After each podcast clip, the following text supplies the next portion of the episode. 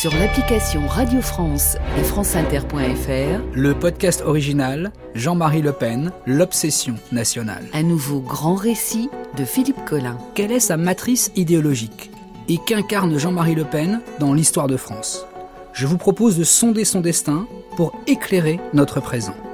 Dans cette série inédite, nous allons analyser la trajectoire de Jean-Marie Le Pen en nous prémunissant de nos émotions. Une seule règle, expliquer, faire de l'histoire. Je suis socialement à gauche, économiquement à droite et plus que jamais nationalement de France. Des archives rares et les éclairages de grandes pointures universitaires, historiens et politistes. Pierre Poujade, d'apparence, est le type même du français moyen. Et les gens rassemblés sous sa bannière l'écoutent comme un sauveur.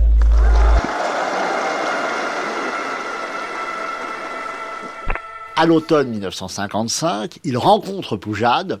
Le jeune Le Pen se voit proposer d'être candidat. Poujade va l'embarquer comme orateur à Rennes.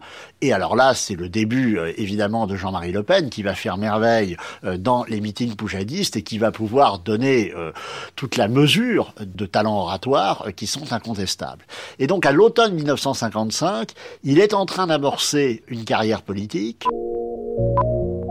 Françaises et Françaises de moins de 30 ans, c'est à vous que je m'adresse.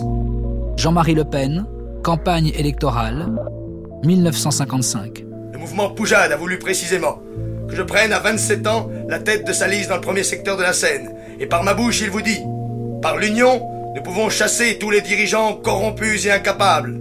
Dans la fraternité, nous reconstruirons ensemble une France libre, forte et jeune.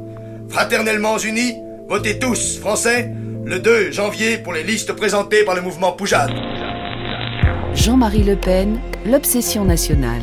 Un récit en 7 épisodes à partir du 28 février sur l'appli Radio France.